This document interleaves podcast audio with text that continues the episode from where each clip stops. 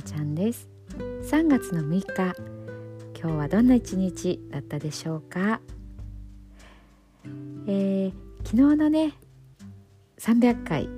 ということで、まあ、一区切りねついた感じででもまたさらにこれからね300400500500と続けていきたいなというふうに改めて思っています。今日はね301回目になります。えー、といつもね寝る前のノリットの話す前、まあ、前説というか、まあ、ちょっとね気づいたことだったりとかね何かこうシェアできたらいいなということをお話をしています。昨日ちょっとね、まあ、朝からこう新聞にね載ったりとかえっ、とズームでオンラインでねちょっとセッションしていただいたりとかっていう話をしてたんですが、えっと、そのセッションの時の話を今日ちょっとしてみたいなと思います。カードリーディングでね、えっと、ズームで30分ちょっと超えてたんですけども岡山の、えっと、イベントがこの前ありましてその時にねご一緒させていただいた方の、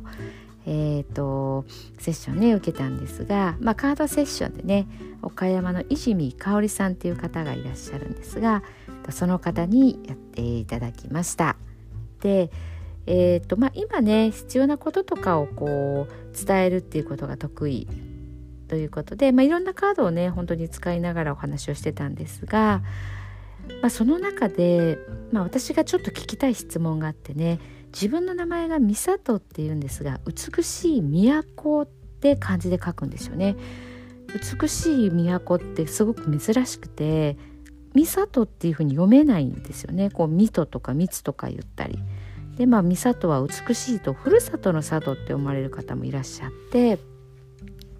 まあそんなことでねこの名前この漢字ってどういう意味があるんだろうっていうことをちょっとこう聞いてみたんですよね。でまあ過去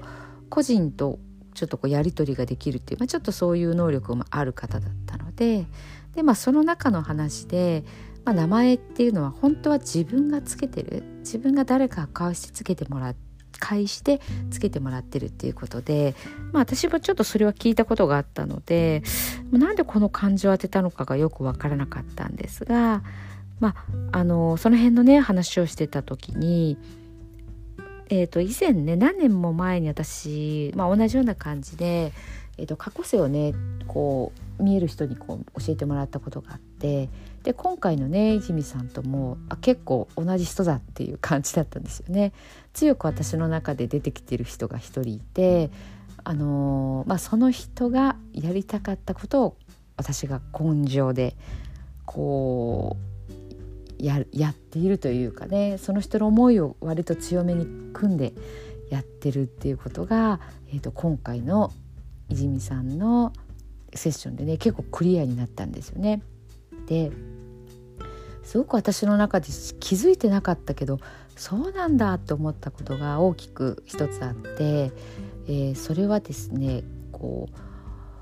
私自身のその過去生ですっごく女の園のようなところにいたことがあってもう足の引っ張り合いだったり妬みだったりとかそういうのがすごかすごくこう体験してたんですよね。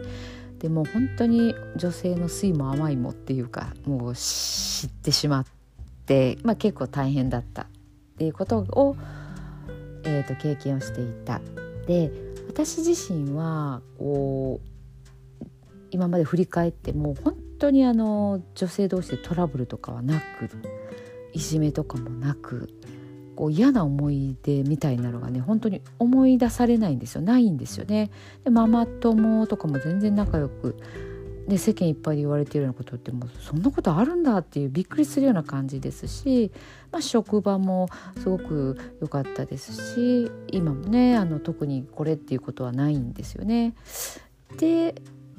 まあそれが何でかって言ったらやっぱりその過去にそういう経験をしてたから、まあ、要はこう女性の中ですごく上手に動いていけてたらしいんですよね。それを言われてもうびっくり、うん、したのと同時にものすごくこう私自身がこうなんだろう和を大切にしてたとか調和をあのーすごく意識してたなっていうところがあるってことにね気づいたんですよね。まあ、その方がいいし居心地いいしっていう気持ちではあったんですけどあそういう経験というかそういう過去からなんかつながりがあったんだと思ってでそれで今回あの泉さんからのまメッセージというか、まあ、カードをね引きながらなんですけどえー、っと今回は今今生きている私自身はもっと自分のやりたいことを表に出していいっていうことだったんですよね。なのでもう足を引っ張られたりとかそんなに妬みとか言われることはもう大丈夫でないからもっともっとやりたいこともっともっと自分らしさを出したらいいっていうことでもう一つはねあの女性らしさっていうそこを外見的なものもですね。もっとこう女性らしい格好をしてもっと女性らしい雰囲気だったりとかでやったらいいですって言われてそうなんだと思って。もうねそこはちょっとあ痛いとこ疲れたって感じとこもあって。なんか似たようなこと私も前も言われたなと思い思いながらもそれはねしてなかったんですよね。自分の中ではそのそれがこう妬みにつながるとかじゃなくて単純にこう髪短い方が洗ったら乾くの早いしとか 汗かいた時にも楽だしとかでもう服装とかも本当にあのやっぱりジム行ったりとか家でもストレッチとかするのでやっぱ動きやすいこうスポーツウェアがもう主流ですよね。お出かけする時もねそんな例えばこうひらひらした感じのフグとかそんなのも一個も持ってないし女性らしい格好とか花柄とかもねないなーっていうのに気づきましたね。もうちょっとその辺をね本当に意識して、まあ、これを機にね、まあ、やってみたいなと 思います。もうこればっかりはね本当になんなんて言ったらいいんですかね。まあでもこれはねあのきっかけですね。でこういうメッセージっていうのは実は私自身が気づいてないんですけど私の中にあるものが人を介してね言わせてるっていうことがあるですよね。だからこう私の場合そのセッションしてくださった方が言ってるんだけどそれは私が、まあ、言わせてるっていう流れですよね。はいまなのであの皆さんもねこうひょんなことを意外とねびっくりすることとか自分では「えっ?」っていうようなことを人から言われたりとかすることが意外と本当だったりとか自分の中から出てる、うんと言わせてる必要なメッセージだったりするのでそんなことないよってちょっと受け取りづらいこととかを素直にねびっくりするかもしれないですけど抵抗あるかもしれないですけどちょっとね受け入れてまあ面白がってねはい やってみてくださいそうすると意外と新しい自分の一面にねあの気づけたりとかするかもしれないですのでね、まあ、今回私の場合そのちょっと過去性っていうところとのつながりでの発見だったんですけど、まあ、それでもねなんか面白いなと思ってはいちょっと私もいろいろ試してみたいなというふうに思っています。はい、えー、ちょっとね前置きが長くなりましたが今日の寝る前のノリと読んでいきたいと思います。聞いてください。今日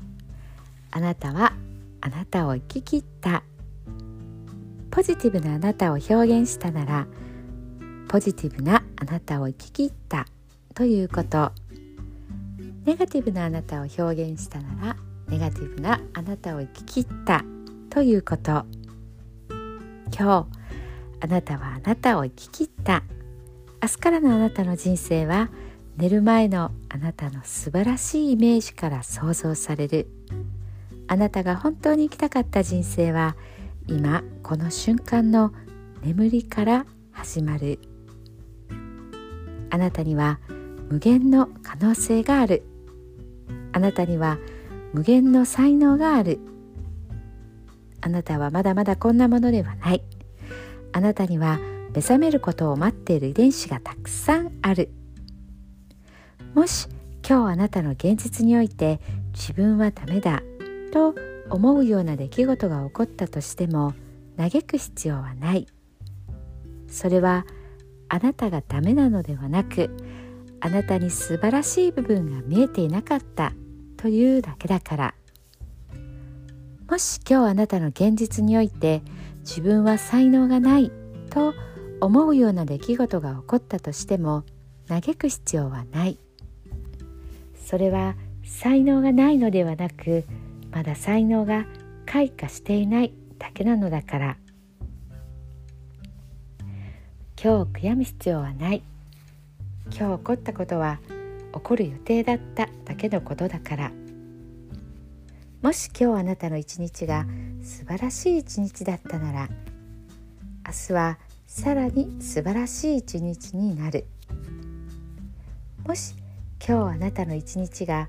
誇らしい一日だったなら明日はさらに誇らしい自分に気づく一日になる。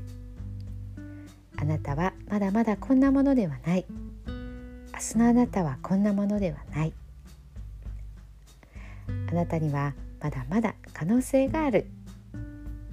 あなたには目覚めることを待っている遺伝子がたくさんある。遺伝子のスイッチを入れれば入れるほどあなたは自分の可能性に目覚め才能に目覚めていく。素晴らしいあなたをイメージしよう。眠っている間にそのイメージが記憶となりその記憶が明日のあなたの現実を作っていく。あなたの遺伝子を目覚めさせるのはあなたがあなたを信じる力。あなたは素晴らしい。あなたには価値がある。明日は明るい。たくさんの希望がある。あなたの一呼吸一呼吸があなたを癒しあなたは黄金の光に包まれ眠っている間にあなたのエネルギーを浄化し整える。今日あなたはあなたを生き切った。